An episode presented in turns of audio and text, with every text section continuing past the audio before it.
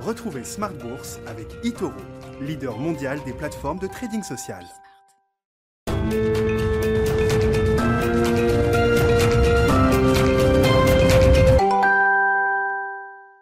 Bienvenue dans Smart Bourse, votre double dose quotidienne de marché sur Bismart en direct chaque jour à la mi-journée 12h30 13h et le soir la grande édition, le grand digest de l'information économique, financière et boursière pendant une heure à partir de 18h30. Au sommaire ce soir, la surprise de fin d'année, un accord sur le Brexit entre Londres et Bruxelles.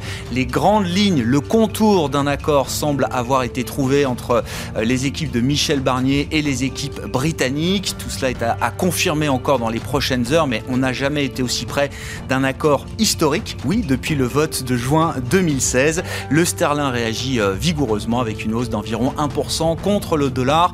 Et les marchés dans leur ensemble s'offrent eh bien une journée de, de reflation, un reflation trade aujourd'hui, que ce soit en Europe ou aux États-Unis, des indices qui progressent, les matières premières, le secteur énergétique, le secteur bancaire qui euh, font figure de secteur leader aujourd'hui en Europe et aux États-Unis, et puis le pétrole qui monte de plus de 2 on reviendra donc très largement sur cette actualité de marché, le Brexit en premier lieu avec nos invités de Planète Marché dans un instant.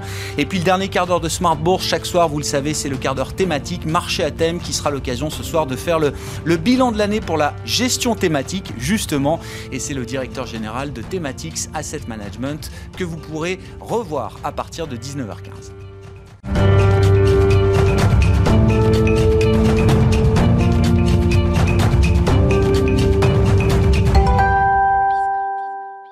Ne l'attendait plus, mais l'accord sur le Brexit semble imminent et les marchés saluent effectivement cette issue favorable quasiment à la dernière minute de cette année 2020. Le résumé complet de la séance, les infos clés du jour après la clôture en Europe, c'est avec Nicolas Pagnès depuis la salle de marché de Bourse Direct. Clôture dans le vert ce soir pour le CAC 40. L'indice parisien gagne 1,11% à 5527 points. L'indice parisien qui aura donc finalement réussi à effacer une grande partie de ses pertes de lundi malgré les craintes sur le front sanitaire au Royaume-Uni où la progression rapide de la nouvelle souche de Covid-19 découverte il y a quelques jours euh, inquiète désormais tout le pays. Les appels à un reconfinement généralisé se multiplient alors que de plus en plus de régions entrent au niveau d'alerte 4. De leur côté, le laboratoire AstraZeneca ou encore la biotech BioNTech ont tenté de rassurer après l'OMS hier, assurant que leur vaccin devrait être efficace contre cette nouvelle souche. Alors que le Royaume-Uni fait face à un blocus sanitaire de la part de nombreux pays, les autorités françaises et britanniques ont tout de même réussi à s'entendre afin d'organiser le retour de nombreux routiers bloqués à la frontière qui pourront revenir sur le continent sous réserve de réaliser un test PCR. Et au-delà des craintes sanitaires, les négociations en matière de Brexit sont toujours au cœur de l'attention sur le sujet de la pêche notamment. Michel Barnier a réagi hier à la nouvelle proposition du Royaume-Uni, la qualifiant de totalement inacceptable. Pour rappel, les Européens ont proposé de renoncer à 25% de la valeur de leur prise dans les eaux britanniques contre la possibilité de continuer à y pêcher. Boris Johnson souhaitait de son côté que ce montant soit aux alentours de 60% dans un premier temps, avant de proposer finalement 30%. Si le faible écart entre les propositions de part et d'autre pouvait faire espérer aux investisseurs un accord proche, il semble qu'il y a encore un petit peu de chemin à faire dans les négociations avant la date butoir du 31 décembre prochain. Michel Barnier, euh, le négociateur en chef de l'Union européenne, a annoncé aujourd'hui qu'une une dernière tentative pour trouver un accord était actuellement en cours. Outre-Atlantique, Donald Trump a fait son retour dans les actualités boursières alors que le porte-parole de la Maison-Blanche avait assuré il y a deux jours que l'actuel président des États-Unis était favorable au plan de relance de près de 900 milliards de dollars discuté au Congrès et qu'il viendrait même à ratifier le texte. Celui-ci fait finalement volte-face. Donald Trump euh, s'est exprimé dans une vidéo sur Twitter et a demandé euh, à modifier le projet de loi avant de le signer. Il souhaite que la prime versée directement aux plus vulnérables d'un montant euh, prévu de 600 dollars passe à 2000 dollars par personne. Un blocage qui pourrait bien faire s'envoler les chances de faire euh, adopter ce texte en 2020 alors que les financements euh, votés par le Congrès permettent au gouvernement de continuer son activité jusqu'au 29 décembre seulement avant le fameux shutdown. Un blocage qui fait également craindre à son propre camp euh, qu'il n'ait un effet sur les prochaines élections en janvier dans l'État de Géorgie, qui doivent notamment décider de la majorité au Sénat pour les prochaines années.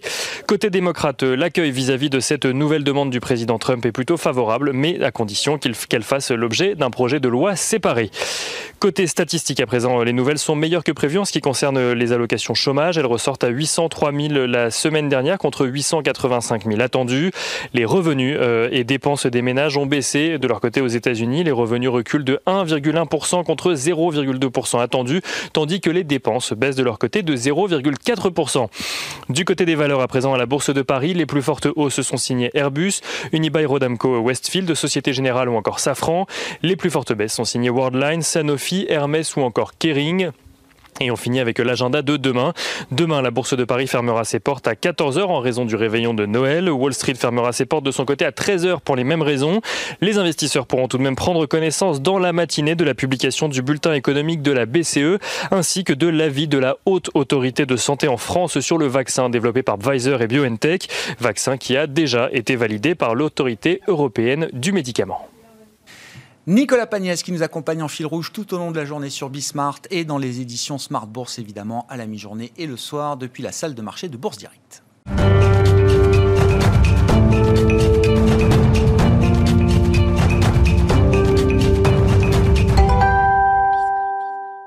Pas besoin de trois invités quand on a euh, Christopher Dembic et Thibaut Prébet à mes côtés pour commenter les mouvements de la planète marché. Christopher Dembic, responsable de la recherche macro de Saxo Bank. Bonsoir Christopher, merci d'être là.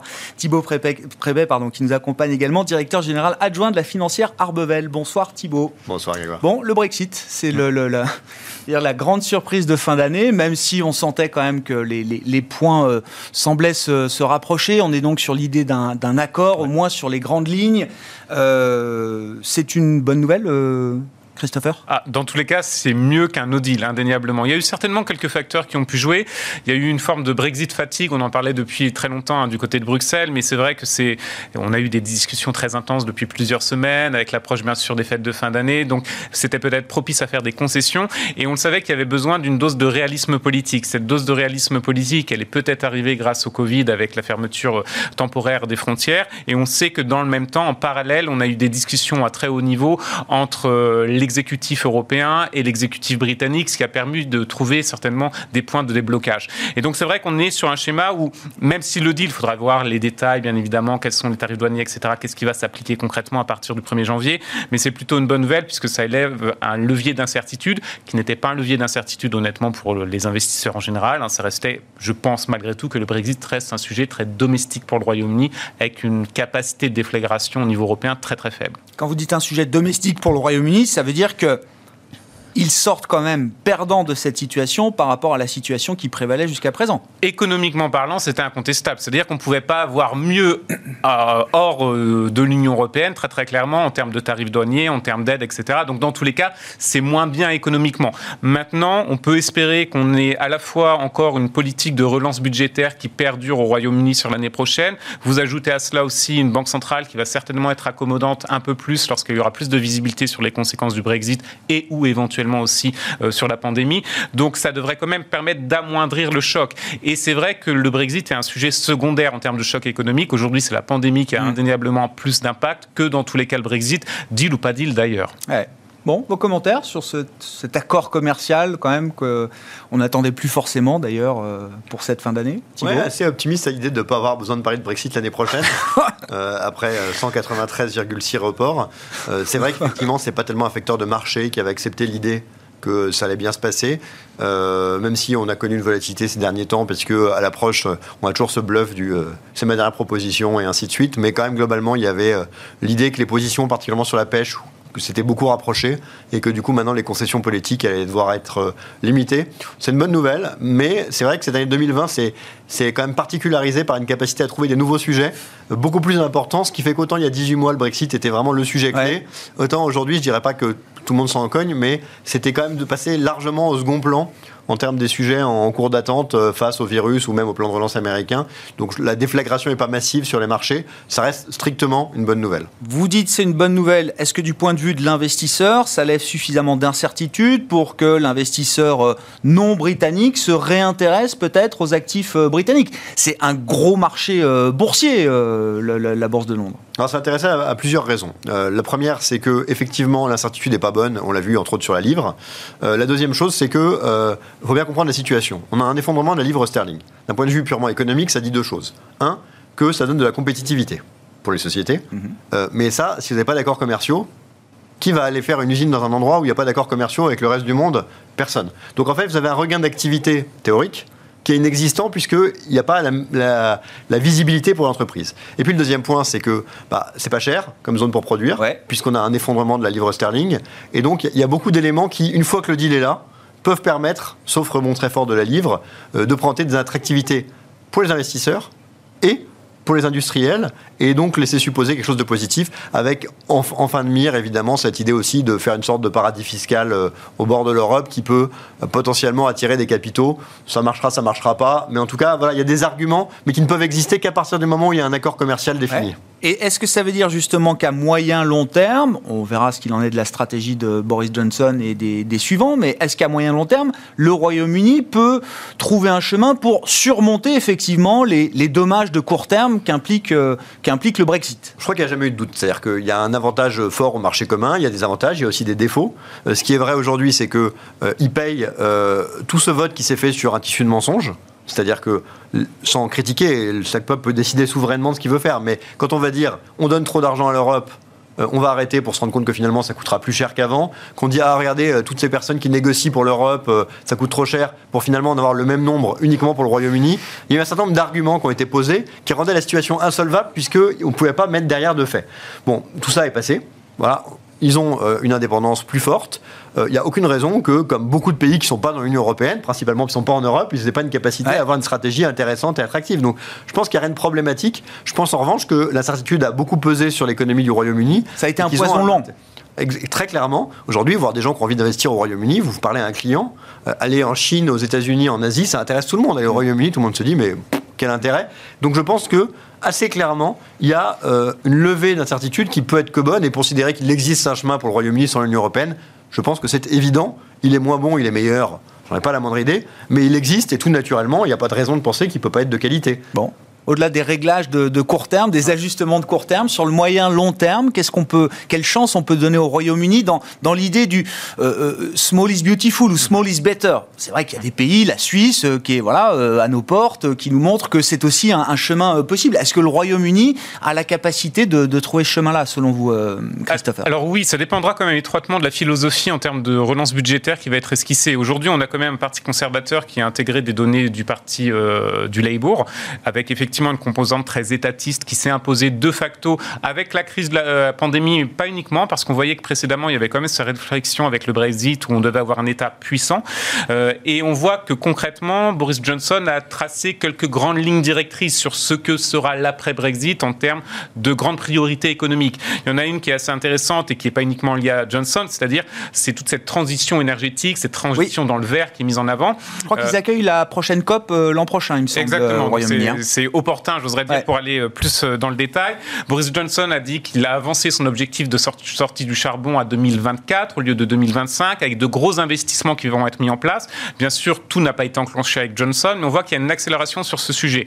Et surtout, derrière cela, ce qui n'est pas, tant, ce qui est pas si intéressant que cela, c'est finalement pas tant le sujet en tant que tel, mais c'est bien de savoir qu'est-ce qui va être mis sur la table pour faire avancer le sujet. Et bien sûr, en sortant de l'Union européenne, il y aurait une plus grande marge de latitude pour faire avancer, pour mettre des financement public sur la table de manière assez importante.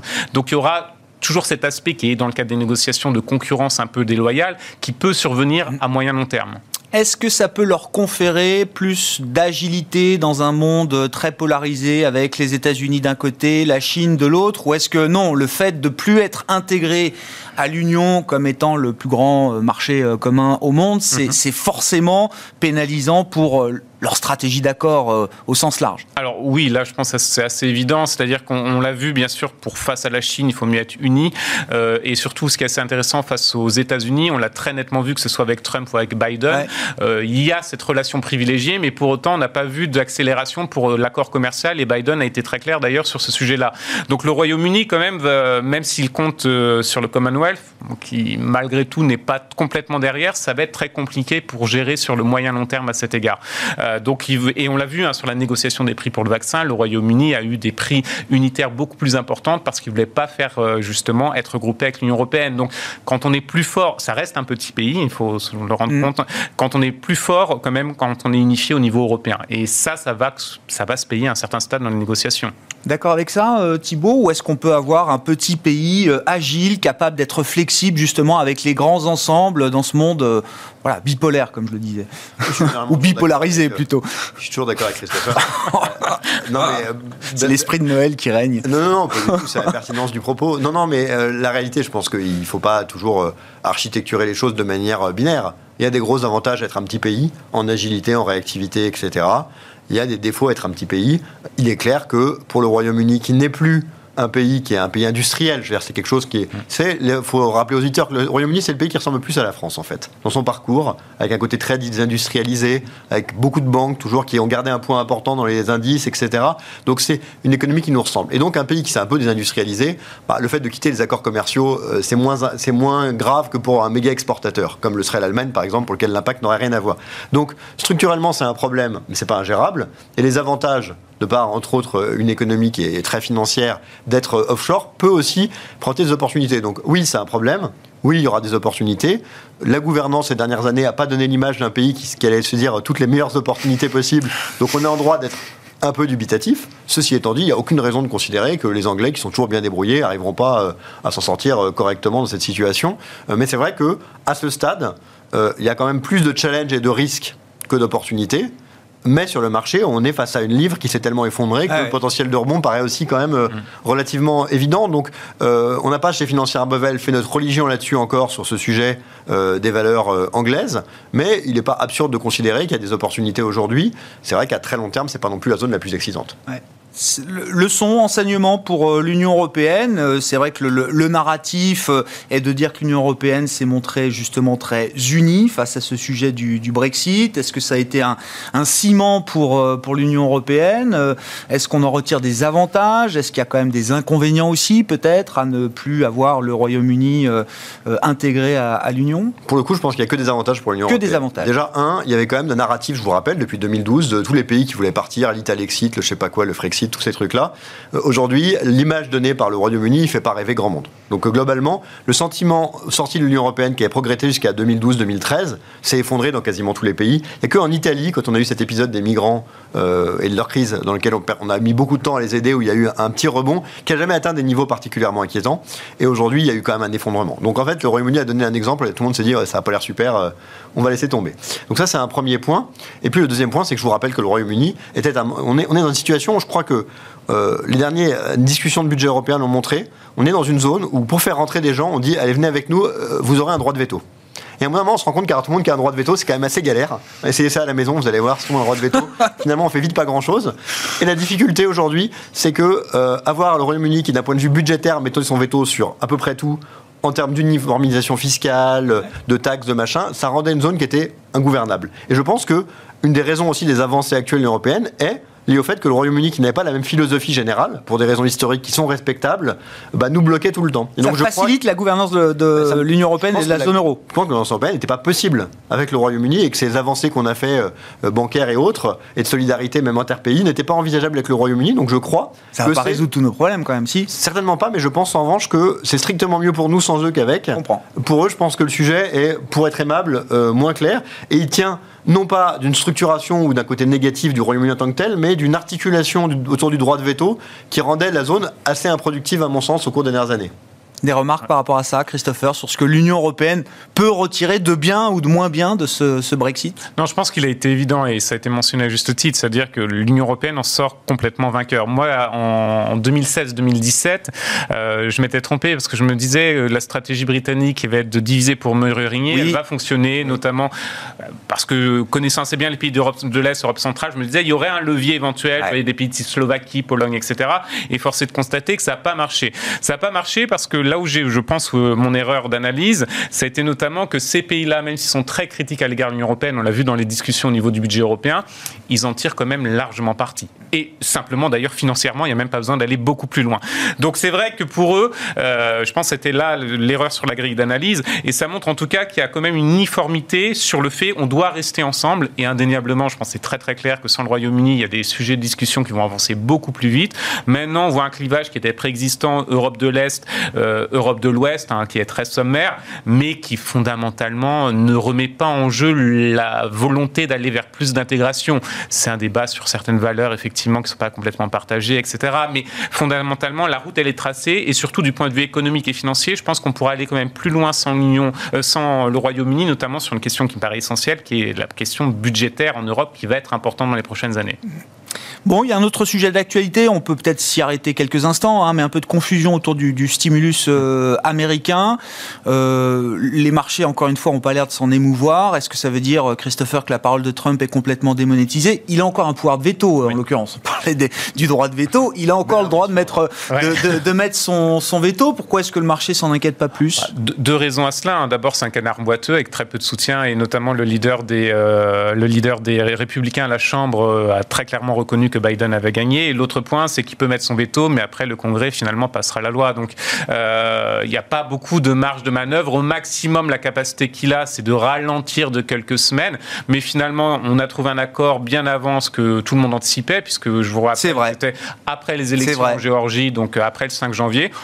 Donc, on n'est pas sur un créneau qui est gênant. Et je pense que fondamentalement, les négociations, elles ont bien abouti. C'était très compliqué. Hein. Il faut savoir que les négociations du côté américain, lorsqu'on discute d'un plan de relance, on discute de tout. Par exemple, euh, le leader des Républicains à la Chambre des représentants a absolument voulu faire intégrer dans ce texte-là, notamment la création euh, d'une commission indépendante pour superviser euh, les courses de chevaux, parce que il est du Kentucky, j'imagine qu'il y avait un sujet local. Mais vous voyez, donc on intègre une myriade de sujets qui vont au-delà de l'aspect stimulus économique. C'était donc très très long. Sur le Dalai Lama aussi. donc vous voyez, c'est très très long et, et on va pas remettre ça sur la table pour un canard boiteux. L'expression pour ce pauvre président qui, qui voilà, est en fin de mandat et qui a plus de soutien. Lame duck, hein, oui, c'est l'expression euh, habituelle pour cette période de transition. que ce soit une injure. Qui, reste un peu compliqué. Non, non, non, non, non, non. Pour ce futur ancien président euh, américain, Donald Trump en l'occurrence. Bon, sur le, sur le stimulus, euh, c'est vrai que le, le fonctionnement bipartisan, a semblé-t-il été quand même assez efficace.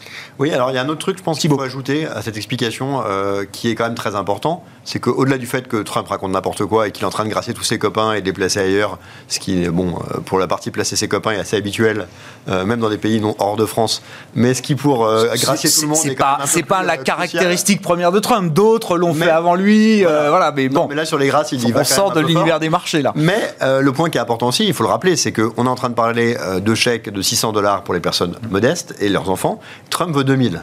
Donc ce qui rassure aussi les marchés, c'est que Trump n'est pas en train de dire, il faut rien dépenser, en espérant. Au pire, on aura plus le monde. Il est en train de dire faut beaucoup plus. Ça, les marchés, euh, comme toute personne s'intéresse à la dette, ils sont ravis. Donc ce que je veux dire, c'est que la menace de Trump, c'est de dire moi, je veux que vous fassiez beaucoup plus. On sait qu'il y aura un deal, au pire, ce sera le 10 janvier, et le risque, c'est qu'il y a un effort à faire un peu plus pour lui faire plaisir, ce qui paraît peu probable, mais le mouvement, il serait dans ce sens-là. Donc, il faut, aussi garder en tête que la menace, c'est une menace, entre guillemets, euh, de quelque chose qui plairait plus au marché, plutôt que quelque chose qui plairait moins. Donc, fatalement, c'est pas vu pas comme quelque chose d'inquiétant. Donc à partir de là, je pense qu'il y aura ce deal. C'est une fin de règne un peu pathétique par plein des niveaux euh, sur ce qu'on voit là-dessus. Euh, c'est Trump qui s'est quand même opposé tout le long à des plans d'aide euh, massivement pour finalement venir dire qu'il voulait le double des plans cités. Donc c'est vrai que c'est un peu difficile à lire vu de l'extérieur. et ce côté bipartisan a marché. Après, euh, le fonctionnement reste assez chaotique. C'est-à-dire que vous avez, il y a quand même des, membres du Congrès américain qui trouvaient ça un peu bizarre quand on demande de voter deux heures après un truc de 5000 pages qu'ils viennent de recevoir, en disant que c'est, bon, ils lisent vite, mais quand même. Alors c'est vrai que, comme vous le disiez, il y a beaucoup de pages qu'on peut sauter assez vite, mais euh, ça rendait le truc un peu difficile. Ce qui est sûr, en tout cas, c'est que euh, on arrive à un accord parce que, et il faut le rappeler, sur beaucoup de sujets, les positions des démocrates et des républicains, quand on sort de Trump avec son côté excessif, sont souvent quand même extrêmement proches sur beaucoup de sujets. Donc, c'est logique qu'ils arrivent à un accord. Et il y a un autre truc qui m'a intéressé, je suis peut-être un peu long, mais c'est des sondages sortis en Géorgie, oui. qui est clé pour donner le résultat euh, du Sénat. Les républicains sont montés. Hein. Les républicains, euh, à un moment donné, sur les sondages de la semaine dernière, nous sortent quand même 10 points de retard sur les démocrates, ouais. alors qu'ils étaient vus grands gagnants. Et donc ils sont peut-être dit, planter un deal, oui. ça va peut-être pas beaucoup nous aider pour début janvier. Il faut peut-être faire quelque chose. Et je pense que ça a joué. C'est-à-dire qu'il s'est remonte depuis. Hein. Et je vous rappelle quand même que Trump et Pence passent quand même la moitié de leur temps en Géorgie. Donc si c'est pour finalement avoir 10 points de retard, c'est pas génial. Donc ils se sont dit peut-être qu'il nous faut un deal si on veut être crédible. Donc tout ça est assez politique, mais euh, va dans un sens logique. Et je suis d'accord que les menaces de Trump sont pas aujourd'hui quelque chose de particulièrement préoccupant. Bon, il aurait fallu un, jingle pour le rendez-vous annuel avec Saxo Bank. Les, euh, comment vous traduisez? Moi j'ai mis prédiction enragée, mais c'est prédiction prévision choc. En oui, mais alors non mais euh, bon, c'est le grand rendez-vous. Euh, plus que marketing hein, de, de Saxo Bank euh, chaque année. Mais déjà, rappelez-nous, prévision, c'est on, on, essaye de prévoir un scénario central. Le terme anglais, c'est prédiction. Oui. C'est pas pareil, euh, Christopher. L'exercice n'est pas du tout le même. Non, non. Là, euh, l'exercice est quand même très clair. C'est-à-dire qu'on essaye, on, se base sur les signes noirs, donc la théorie des signes noirs, je pense que tout le monde est assez familier avec ça. Et nous, ce qu'on a essayé de faire, c'est de voir sur souvent du long terme, hein, parce que c'est pas juste sur une année précise, quelles sont les tendances ou les événements qui pourraient vraiment avoir une influence. Alors bien sûr, on en publie 10 tous les ans. On est tout à fait d'accord qu'on n'a pas les 10 qui vont survenir à un certain stade. C'est très clair. C'est surtout un exercice intellectuel euh, au sein de l'équipe recherche de Macro, donc avec nos antennes, à la fois à Paris, euh, bien sûr Copenhague et Singapour. Et aussi, on a essayé au fur et à mesure des, années, parce que ça fait plus de dix ans qu'on fait ça, euh, d'intégrer aussi notre clientèle pour nous apporter des idées, parce qu'indéniablement, c'est un sujet qui est assez intéressant. Alors, le track record, et pas complètement mauvais. On avait prévu la, baisse en 2014 forte du baril de pétrole. Je crois que la prévision était à 60 dollars. On a atteint les 30. On avait prévu aussi notamment euh, Apple qui rachète Tesla. Donc il y a Alors ça, oui, c'est très récent. Ah oui, non, mais c'est incroyable ça. C'est-à-dire que effectivement, vous le faites sur un rythme calendaire, donc il mhm. faut que ce soit les prédictions, les prévisions pour 2021, mais ce sont des événements au long cours parfois, hein, que vous cherchez à déceler justement à travers des signaux faibles ou, euh, autre chose. Oui, Apple Tesla, je, m'en souvenais, je me souvenais du pétrole, mais Apple Tesla, je ne m'en souvenais pas. Oui, c'est passé à ça ah, euh, Complètement. Maintenant, c'était un rendez-vous raté. Un rendez-vous raté. Tout à fait. Et, et je pense que c'est très important parce que, euh, je vais être très franc avec vous, on publie aussi quelques semaines après nos prévisions annuelles classiques. Que personne regarde Non. Je pense que. je vais pas dire ça. que, je, pense simplement que l'intérêt est moindre, plus diplomatiquement, euh, parce qu'effectivement, finalement, euh, quand on est sur des prévisions consensuelles, tout à fait, c'est beaucoup plus consensuel. Et je vais être très franc pour des clients, par exemple, de dire qu'on aura 1,1% ou 1,2% de croissance pour tel pays. Est-ce que ça change la donne pour l'investisseur? Pas fondamentalement. Euh, et en plus, on sait que tout cet exercice de prévision, il y a aussi la volonté d'être consensuel, etc. Donc, je pense que là, ce qui est vraiment intéressant, c'est qu'on on essaye de mettre l'accent sur des points qui peuvent être pertinents pour le marché et pour l'investisseur. On, va, euh, on, va débattre, mhm. discuter rapidement de quelques-unes de vos dix prédictions euh, pour, euh, pour 2021, prédictions choc. Apple qui a failli racheter Tesla, ça vous intéresse Thibault? Ah bon bah, je sais pas, non, vous m'avez pas dit, parle-moi de ça, non si, si, non, non, mais ce que je trouve intéressant. je... non, ce que je voulais, c'est réagir sur ce type de prédiction. Parce ah, d'accord, c'était sur les prédictions, pardon. On est dans un métier où il faut de la conviction et où on, sert, doit tous servir de l'eau tiède parce que ça fait pas ah. prendre de risques. Et que moi, euh, j'apprécie euh, les gens qui ont de la conviction et qui essayent surtout, un, de trouver des choses qui les engagent à dire parce que c'est risqué et c'est des choses que personne ne fait et que je trouve respectables. Et puis deux, on est tous dans le quotidien. Euh, et du coup on fait n'importe quoi, et qu'à chaque fois qu'on a des bonnes, des bonnes solutions, des bonnes réflexions, c'est souvent quand on a pris le temps de prendre du recul, de regarder la pyramide des âges, de regarder ce que ça peut impliquer sur l'inflation, sur la digitalisation, sur la, sur, voilà, sur, ce, sur la désinflation qui va continuer à durer. Et du coup, euh, c'est toujours quand on, quelque part, on, think outside the box, disent les Anglais, mais quand on prend du recul, qu'on arrive à des choses très intelligentes qui peuvent modeler sur plusieurs années. Et, donc c'est un exercice que je trouve hyper intéressant et respectable. Et, je les trouve, je, les trouve de, de moins en moins délirantes en fait vos prédictions.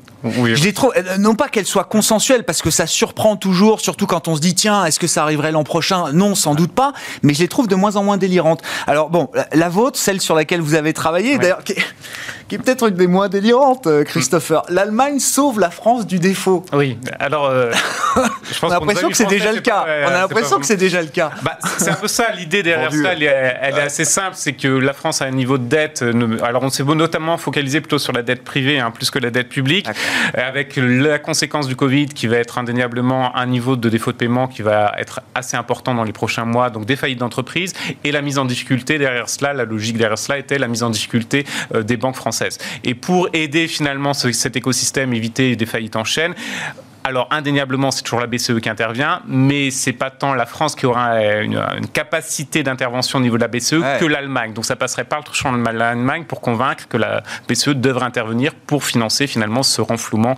euh, de la France. L'Allemagne accepterait l'idée d'un financement monétaire euh, pour la France ou pour d'autres. Bah, regardez, si on regarde au-delà de la prévision choc, aujourd'hui, vous n'avez quasiment pas de débat public en Allemagne. Vous avez encore un, deux, trois économistes conservateurs qui craignent toujours cette inflation avec une lecture historique qui est un peu biaisée, notamment toujours rappelant Hitler, etc. Euh, mais fondamentalement, il y a quand même un consensus au, au, niveau politique, au niveau des économistes allemands, sur le fait que aujourd'hui, la dette n'est pas ce qui importe, mais c'est finalement tout cet aspect relance et surtout éviter des faillites en chaîne, éviter euh, éventuellement même un risque bancaire. Donc, c'est vrai qu'il y a ce schéma-là qui est quand même assez intéressant. C'est un, un, complètement changement de paradigme pour les Allemands. C'est peut-être lié aussi à l'ère Merkel qui arrive, à, qui arrive à son terme, bien mm. évidemment, mais aussi au contexte. Mais indéniablement, euh, on a toujours essayé d'ancrer sur des faits qui nous paraissent être des lames de fond. Et le fait, notamment, que ouais. la politique monétaire va rester durablement accommodante.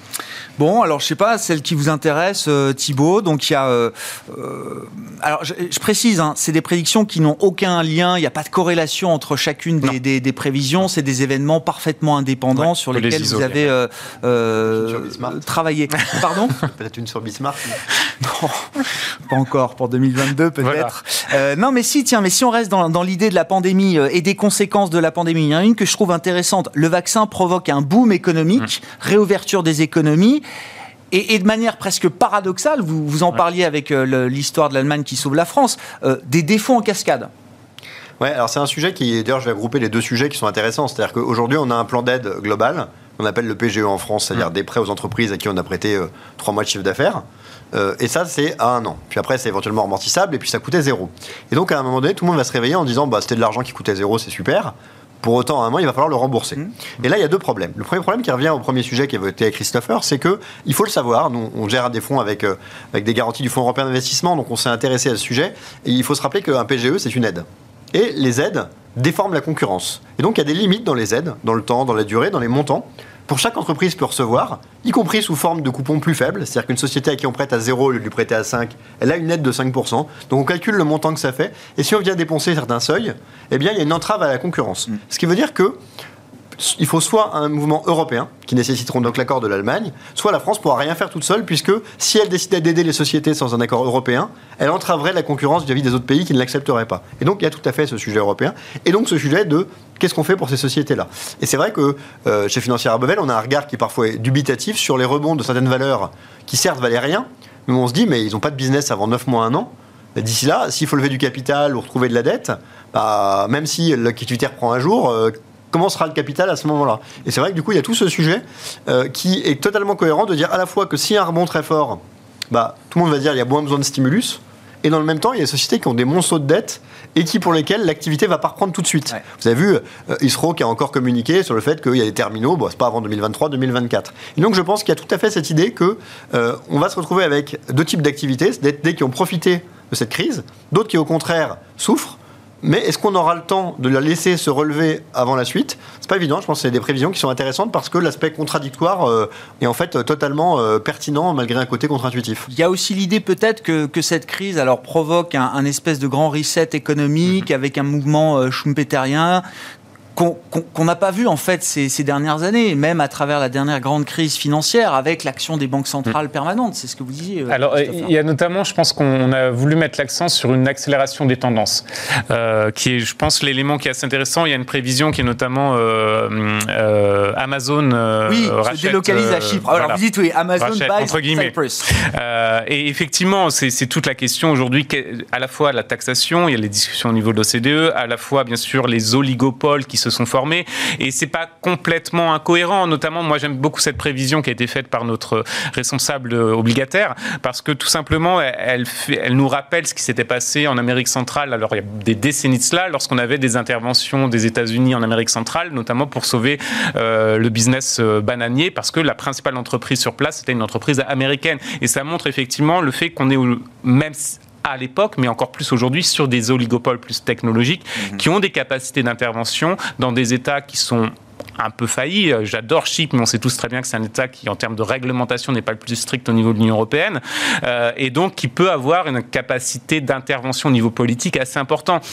Donc c'est vrai qu'on a, on, on, pense pas complètement ça a changé la donne, mais beaucoup plus c'est une accélération de tendances ouais. existantes, y compris sur l'Asie, sur les émergences, sur les énergies vertes, qui sont quelques thématiques qu'on évoque euh, dans ces prévisions choc. Ouais, puis alors j'aime bien aussi la technologie blockchain vient à bout des fake news. Hum. Est-ce que, est-ce que cette crise pandémique, alors évidemment en France le débat est euh, polarisé sur euh, pour ou contre la science, pour ou contre les vaccins, mais euh, on peut se dire si on essaye de regarder un peu au-delà que euh, peut-être qu'on va reconnaître quand même la, la prouesse scientifique, médicale qui a, qui a, euh, qui a été obtenue à travers cette crise. Peut-être que c'est le retour de la science, peut-être que c'est le retour d'une forme de rationalité euh, derrière cette crise pandémique. Pas vous donner une chance à cette, euh, cette idée-là ou pas euh, Assez naïvement, j'espère en tout cas. Il y aura au moins. après l'ère Trump, après. Euh... Il y a la nécessité en tout cas dans le débat public aujourd'hui d'avoir un peu de rationalité et de faire confiance à la science. Et indéniablement, bon, on a vu les chiffres, hein, il y a eu plusieurs chiffres qui ont été publiés, notamment sur le fort scepticisme des Français à l'égard de la vaccination, par exemple, pour allier avec le oui, sujet mais en même temps, tout le monde se rue sur les vaccins pour la grippe saisonnière. Les, mes pharmaciens vous disent on est en rupture, on n'avait pas prévu qu'il y ait autant de gens sur la. Et une part complète d'incohérence, indéniablement, sur ce genre de sujet. Et je pense que, y compris dans notre propre entourage, moi j'ai des gens qui, qui se font vacciner de la grippe et qui considèrent par exemple que ce vaccin, en revanche, sur la pandémie, parce qu'il a été développé trop rapidement, n'est pas fiable. Donc c'est complètement irrationnel, bien sûr. Mais aujourd'hui, euh, il y a la nécessité de sortir cette période de fake news. C'était aussi sur le débat du Brexit, indéniablement, mmh. un sujet.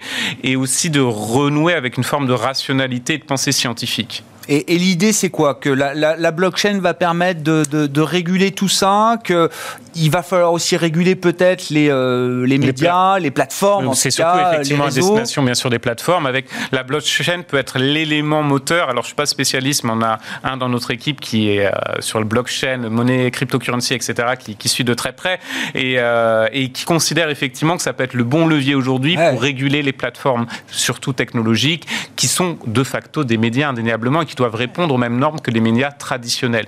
Et pour gérer toutes ces données, tous ces messages, la blockchain peut être un élément pour lutter contre les fake news. Thibault si vous avez des commentaires, n'hésitez pas. Hein, sur l'histoire sur de la blockchain, c'est un sujet qui m'intéresse, mais je ne vois, vois, pas forcément le rapport avec la choucroute, euh, ce qui est plutôt une bonne nouvelle. Ça veut dire qu'il y a des vrais. On vous mettra en contact avec le spécialiste de voilà, pour, ça, en discuter. J'aime bien, bien l'idée qu'il faut séparer les spécialistes sur les sujets et qu'on peut être spécialiste de tout. Donc, euh, je suis ravi de dire que je, pas, je suis incapable de savoir la pertinence. Euh, Qu'est-ce qui peut vous intéresser, de, de, alors, euh, Thibault le, le, yuan numérique qui déstabilise profondément les flux de capitaux euh, mondiaux. est-ce que c'est le yuan numérique ou est-ce que c'est la, la, une nouvelle ère chinoise peut-être qui commence du point de vue de l'investissement ouais. aussi derrière. Moi, je vois deux idées intéressantes. La première, effectivement, c'est euh, ces crypto-monnaies, mais il faut voir qu'est-ce qu'il y a derrière tout ça. Moi, je vois une chose qui me paraît intéressante, qui explique d'ailleurs un peu l'envolée de ce Bitcoin, etc. C'est que euh, on a tous trop de dettes, et la solution quand on a trop de dettes, c'est historiquement de dévaluer. Voilà. On crée de l'argent, mmh. on a de l'argent et tranquille. Mmh. Et ça, euh, nous, on a décidé de faire autrement. On a décidé de dire c'est les banques centrales qui rachètent la dette des États. Et ce que Jean-Luc Mélenchon apparemment c'est toujours pas, c'est que euh, il est, on rend les coupons touchés à l'État. Ce qui veut dire que oui. cette dette est de facto annulée puisqu'elle est renouvelée et qu'elle coûte zéro. Bon, c'est pas le seul, en fait, des économistes tous les, tous les profits, tous les profits de la BCE en l'occurrence ouais. sont reversés donc, euh, donc aux, aux banques dire, nationales et donc aux États. Donc on ouais. pourrait se dire mais pourquoi ça marche? Et la vraie raison, et ça marche pour une raison simple, c'est qu'en fait l'État demande à la banque centrale qui sort de la monnaie sans contrepartie pour acheter un actif sans que la totalité de l'actif en circulation augmente. Donc c'est une dévaluation. Pourquoi ça marche? Parce que l'Europe, le Royaume-Uni, le Japon, la Chine, les États-Unis ont fait en même temps. Donc tout le monde a dévalué en mmh. même temps. Donc dans un premier temps, ça a fait monter de l'or, ça a fait tenir l'immobilier, qui n'a pas du tout souffert alors qu'il aurait dû, et ça a fait monter toutes ces euh, monnaies crypto alternatives qui n'ont ouais. pas de contrepartie de dette. Donc ils ne sont pas dans ces, cette idée de dévaluation.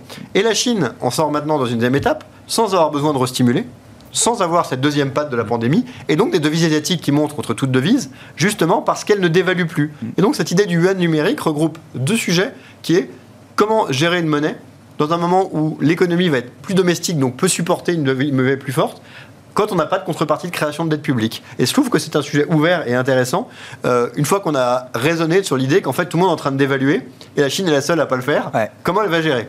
Ouais. Ce qui, oui, et, et, ce qui est vrai, c'est que sur la, alors là, on parle de monnaie banque centrale quand même quand ouais. on parle du yuan euh, numérique. Hein, c'est pas la crypto, Bitcoin euh, et, et, les autres, mais c'est vrai que ce sont les premiers à avoir mis en place ce, ce, cette monnaie banque centrale euh, numérique ouais.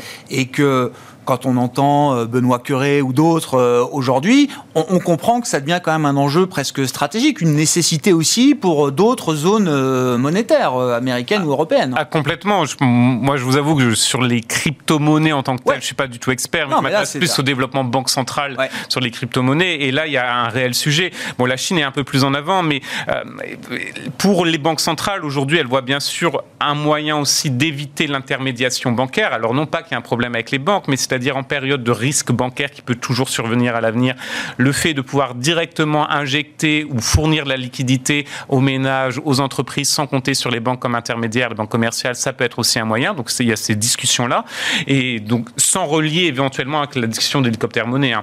Mais effectivement, il y a cet aspect-là. Vous avez tous les aspects technologiques qui sont effectivement de rapidité, de sécurité, bien sûr, pour les monnaies banques centrales. Donc, le sujet est et n'est pas récent. Je me souviens, la Fed euh, avait publié des papiers, je crois, les premiers papiers datent de 2012 sur une monnaie euh, virtuelle banque mm. centrale. Donc il y a une réelle thématique. Simplement, la BCE est très en retard, notamment par rapport à la Chine, qui est aujourd'hui, je pense, le pays où il y a les plus grandes avancées, et les États-Unis aussi, quand même, qui avancent assez rapidement. Au-delà du yuan numérique, euh, Thibault, l'idée que la Chine peut devenir dans les prochaines années le, le, le plus grand pôle d'attraction des flux de capitaux mondiaux, c'est concevable totalement, probablement? Je crois que le sujet a complètement changé. Euh, il y a un an, c'était une bonne question. Aujourd'hui, on n'est pas loin de l'évidence quand même. C'est-à-dire que on a un leadership historique américain qui était basé sur le dollar, qui est une monnaie forte, parce qu'il y a une sorte de contrôle, entre autres via l'armée, de l'ordre mondial. Aujourd'hui, il y a un désengagement massif sur à peu près tous les sujets. Pendant que, entre autres, avec une, influence qui a grandi en Afrique, euh, on a euh, une Chine qui est de plus en plus présente sur la scène internationale et qui se positionne sur quasiment tous les sujets. Dans le même temps, on avait un États-Unis quand même leader des tendances Trump nous a brillamment expliqué que comme il faisait un peu chaud, bah, au bout d'un moment, la Terre en aurait marre et qu'elle allait se refroidir. Pendant ce temps-là, on a la Chine qui se positionne sur une neutralité carbone en 2060, alors que c'est le seul pays qui ne devrait pas le faire, puisque c'est un pays où les gens vont, où ils peuvent dire, bah nous, on est beaucoup plus pauvres que vous. Donc si on veut accéder à la richesse, il faut bien qu'on ait le droit de faire du carbone. Et, en plus, on pollue depuis moins longtemps. et c'est nous en plus qui sortons les terres rares dont vous avez besoin pour vos téléphones portables. Hmm. Parce que de rien, cette idée que la pollution est, est, corresponde aux producteurs, n'a pas vraiment de sens. Elle devrait être attribuée aux consommateurs. Donc en fait, la Chine pollue pour nous. Et donc, qu'elle-même dise non, mais nous, 2060, on est neutre, c'est un pari extrêmement fort en termes de leadership. Et dans le même temps, une croissance économique très forte, une bonne gestion de la pandémie, et aujourd'hui, avec en plus un dollar qui s'affaisse, pour des raisons qui sont concomitantes, bah, beaucoup de gens se disent est-ce que la Chine n'a pas une place clé dans les allocations? Nous, chez Financière Bevel, aujourd'hui, on considère qu'il y a les États-Unis, l'Europe, les émergents et la Chine, qui commencent à sortir des émergents comme une puissance à part entière dans les portefeuilles, en termes d'impact, en termes d'importance. On a de plus en plus de clients qui nous interrogent sur l'intérêt d'aller travailler sur des valeurs chinoises, sur des obligations, même chinoises, qui est un truc qui semblait euh, totalement absurde il y a quelques années. Et donc, dans cette dynamique-là, on pense que le mouvement est en train de se faire. Alors après, que les fonds de pension américains, qui restent le gros du gros des investisseurs internationaux, décident de boycotter les États-Unis pour aller en Chine, c'est un peu rapide. Mais le mouvement, il est en marche et il me paraît quand même euh, assez inexorable. Petite question au passage, euh, à l'heure de l'ESG, l'ISR, on peut investir euh, de manière responsable euh, en Chine sur les actifs chinois? Bah, De toute façon, la grille de, le filtre d'analyse, euh, il est valable aussi? Bien sûr, mais après, vous savez, le problème c'est que c'est toujours du relatif. Donc, quand vous prenez les meilleures pratiques, les meilleures pratiques chinoises sont pas au même niveau. Mais déjà, un, quand vous investissez en Chine, vous passez, nous en tout cas, ce qu'on fait par des gérants qui sont sur place parce que bon, déjà effectivement il y, a plein de sujets euh, environnementaux et de gouvernance qu'il faut maîtriser en étant local c'est-à-dire que notre capacité à évaluer le sérieux d'une gouvernance à la chinoise bon voilà. Et puis après évidemment il faut faire attention à ça. C'est pour ça que ça ne peut jamais être non plus une part des allocs mais ceci étant dit il y a aussi beaucoup de valeurs américaines sur lesquelles il y aurait beaucoup à dire sur ces sujets. Donc ce qui est certain c'est que la tendance elle est très claire. C'est une visibilité de plus en plus forte de la Chine. Une Chine qui a envie d'en tirer parti et qui historiquement a la crédibilité et les moyens pour le faire. Et donc il me semble que la direction Aujourd'hui, elle est connue. Après, combien de temps ça va prendre avant qu'il y ait une vraie euh, prise de leadership mondial, y compris financier, ce qui est déjà plus ou moins le cas économiquement, mais ce qui financièrement reste euh, très théorique? Mm. C'est pas encore le cas. Bon, on va conclure sur la Chine, euh, mhm. Christopher, mais c'est vrai que du, point de vue des investisseurs, des gérants qui viennent ici, je, comprends que c'est un investissement qui est de moins en moins exotique. Ah, complètement, et, je suis d'accord avec Thibault, c'est-à-dire qu'on ne peut pas intégrer la Chine dans les émergents, en tout cas dans le bloc des émergents, c'est pas censé aujourd'hui. Euh, moi, j'adore, euh, j'adore penser que l'histoire elle se répète, et en fait, si on regarde sur la Chine, en termes de contribution à la croissance mondiale, on reviendrait à ce qui préexistait il y a 230 ans de cela. Et, et j'ai tendance que à croire sur une myriade de sujets, on peut regarder euh, dans le rétroviseur, et c'est ce que font souvent mieux les économistes que de prévoir d'ailleurs, euh, pour essayer d'analyser. Euh, après les prédictions. C'est vachement vendeur. Il y a la partie analytique et puis la partie prédictive. Voilà, c'est bien séparé. Et, euh, mais je pense qu'effectivement, aujourd'hui, nous, ce qu'on avait constaté sur la Chine, un point qui a été intéressant, c'est euh, ce qui dénotait par rapport à la crise financière, c'est que ce qu'on a constaté très très rapidement, c'est que la Chine a réussi à attirer massivement des flux de capitaux entrants étrangers sur le marché obligataire, sur le marché des actions, dès mi donc 2020.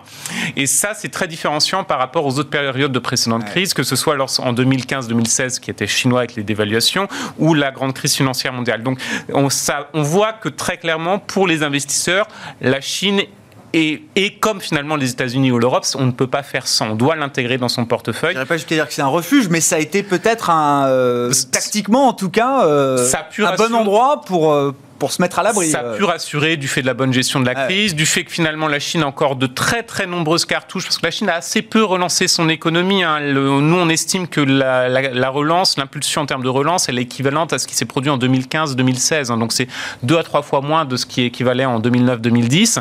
Euh, donc il y a aussi de nombreuses cartouches qui sont encore sur la table. Et surtout, vous avez toujours ce processus d'ouverture économique et euh, de mise en place d'une forme de discipline de marché qui continue. Par exemple, vous avez eu des faillites d'entreprises entreprises euh, publiques en Chine sur le marché obligataire pendant l'année 2020. Ça n'a pas créé le chaos, etc., mm. que certains redoutent sans cesse sur la Chine.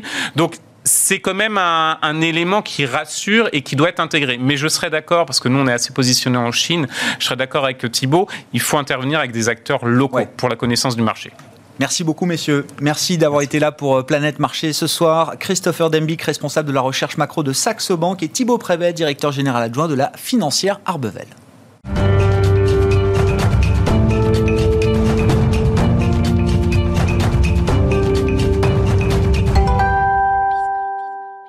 Le dernier quart d'heure de, Smart Bourse. Pour terminer cette émission, je vous propose un bilan de l'année du point de vue de la gestion thématique hein, qui a le vent en poupe depuis euh, quelques années maintenant. On faisait ce, bilan de l'année 2020 pour la gestion thématique il y a 15 jours environ avec l'un des purs players de la gestion thématique euh, en France et son directeur général, euh, Mohamed Amor, le directeur général de Thematics Asset Management qui était venu nous voir le 8 décembre dernier. Je vous propose de le voir ou de le revoir.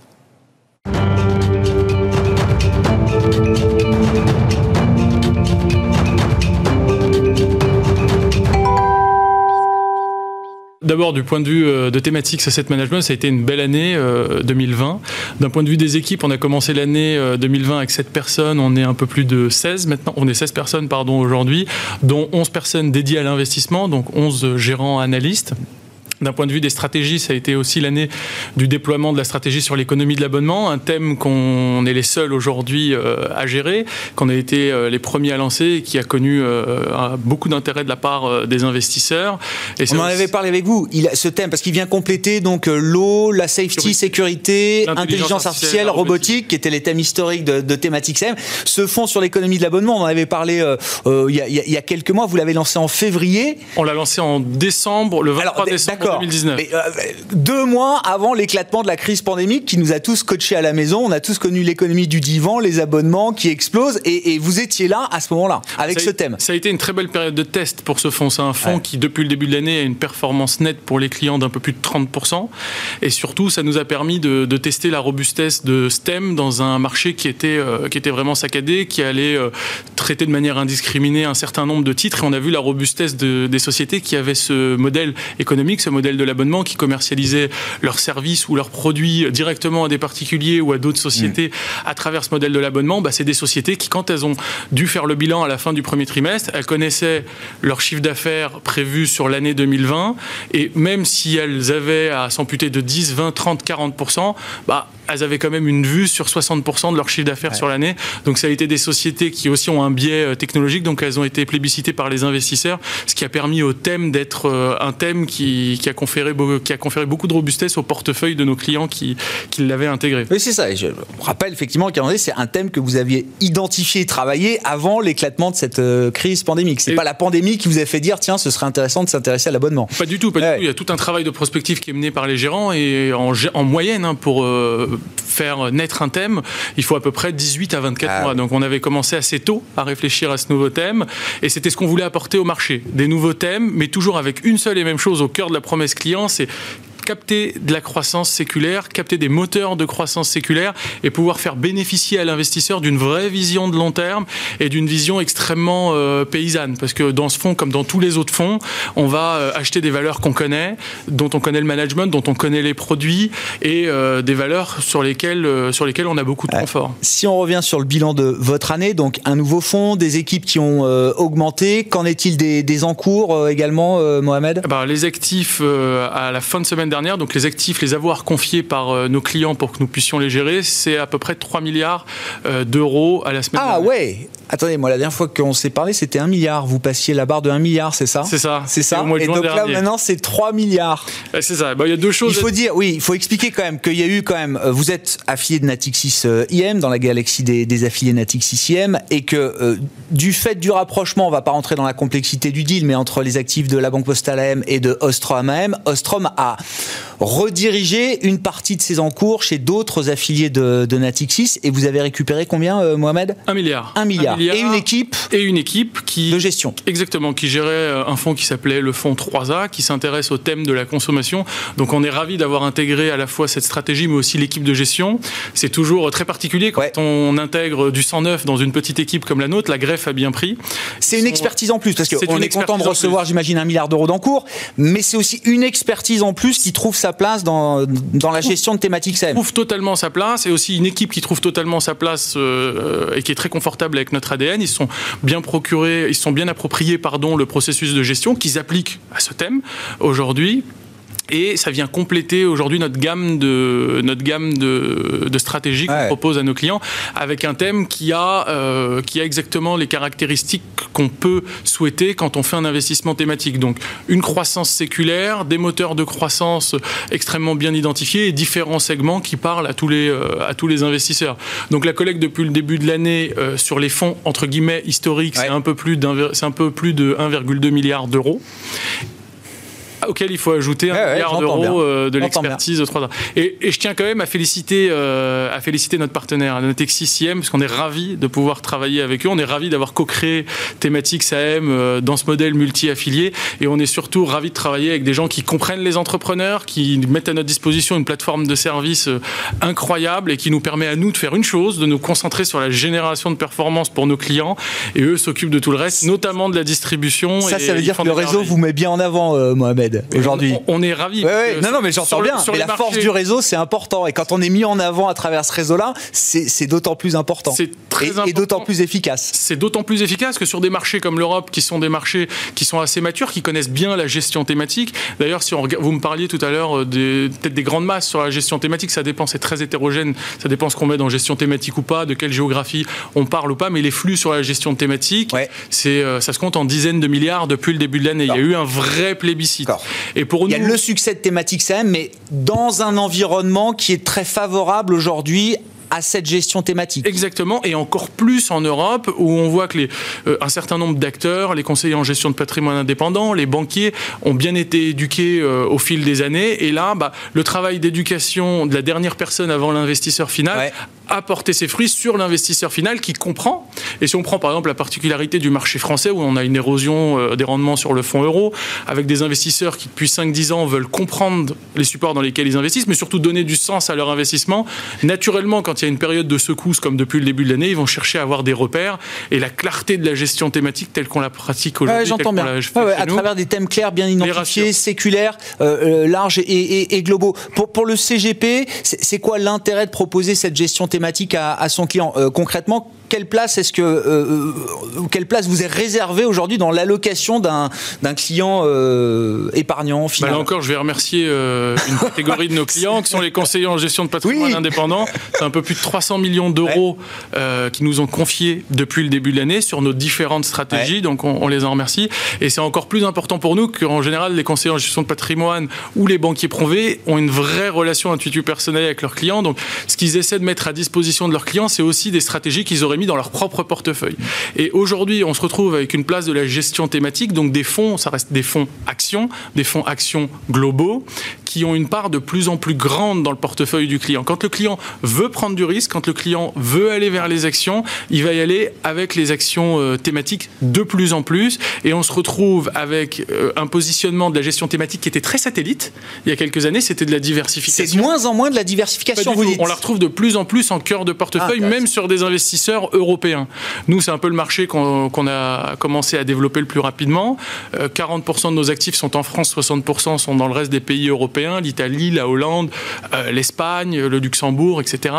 Et on voit que l'investisseur européen, l'épargnant, de plus en plus euh, va mettre Ah ouais, des actions C'est une manière de internationales s'exposer globalement au marché Exactement. action. Exactement. Et avec un autre biais qui est le biais de la captation de la croissance séculaire plutôt que de se dire je vais regarder les choses par géographie, par secteur, par, euh, par capitalisation boursière. Là, on va venir transcender tout ça et mettre au cœur du, du modèle un thème et une croissance séculaire, une croissance structurelle de, de long terme liée à ce thème que le client veut mettre en portefeuille. À propos de la croissance séculaire, alors c'est un, un petit moment de marché qu'on vit depuis euh, quelques semaines, mais c'est toujours un, euh, euh, un stress test intéressant, j'imagine, pour ces stratégies. C'est un moment value.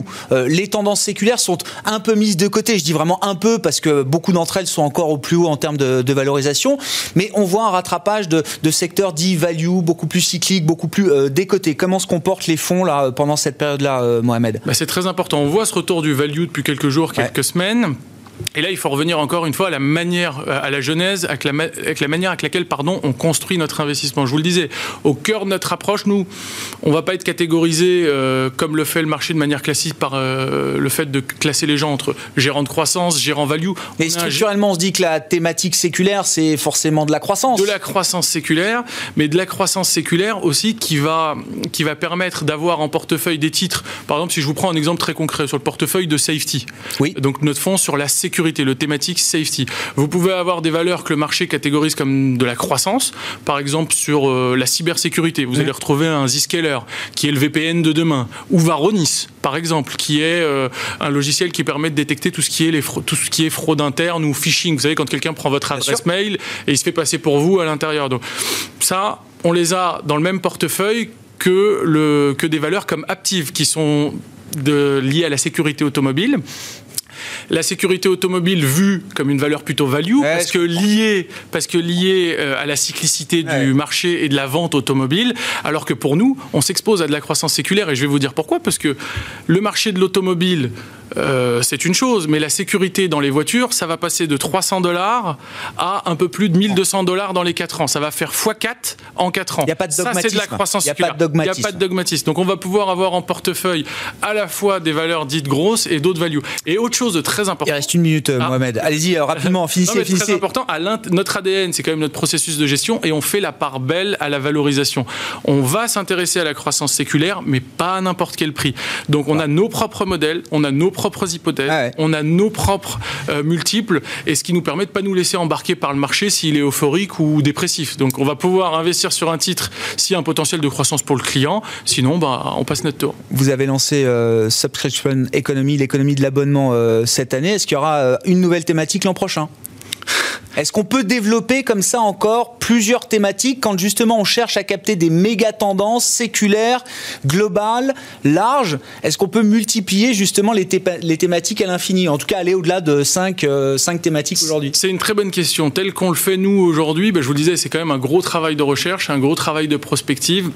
On a identifié quelques thèmes qui nous plaisent. Vous dire avec certitude qu'on va lancer Ouais. une nouvelle stratégie pas validé encore. euh, euh, en 2021, euh, je vous mentirais au jour d'aujourd'hui. On travaille sur un certain nombre d'idées, mais il faut quand même que ça coche un certain nombre Ouais, de cases. comprends. La croissance séculaire, que ce soit un univers assez large, mais pas trop large, qui nous permette d'avoir 200 à 250 valeurs pour rester très focalisé et très bien connaître euh, le maillon de l'économie dans lequel euh, Ouais. on investit, et pouvoir appliquer aussi une gestion responsable, parce que je vous rappelle que l'ensemble de la gamme a été labellisé ISR Oui. euh, en juin dernier, et que l'ESG est vraiment partie prenante de l'ensemble de notre processus.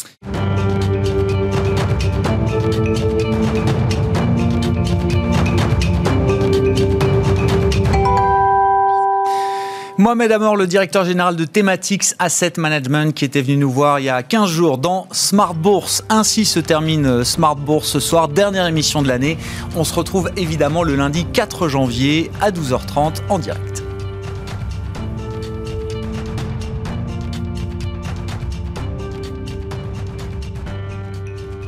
C'était Smart Bourse avec Itoro, leader mondial des plateformes de trading social.